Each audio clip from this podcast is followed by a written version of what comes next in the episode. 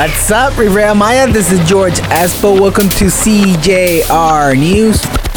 A big special shout out to Francisco Pulido, who is in the hospital recovering from surgery. Best wishes and get well soon. It's been a year since the World Health Organization declared COVID 19 pandemic worldwide. They assassinate a substitute candidate for municipal president in Isla Mujeres. Flor de Maria Ballina was a substitute for the municipal candidate of Isla Mujeres for the Progressive Social Network Party. On behalf CJR Radio, our condolence to the family and to Isla Mujeres.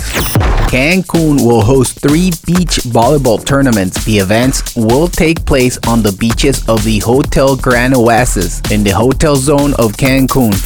A newborn baby is abandoned in Isla Mujeres. A tourist couple found a newborn baby with everything and a placenta wrapped in a mat near the 5th Naval Region in Isla Mujeres.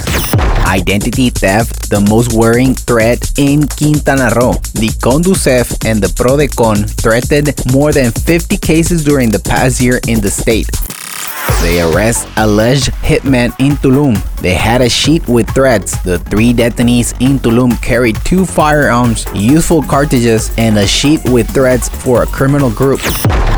Thank you for listening, CJR News. This is George Espo. You can find me on Instagram as ESPO underscore MX. Don't forget to subscribe to our podcast, CJR News, on Spotify, Apple, and Google. Thank you and goodbye.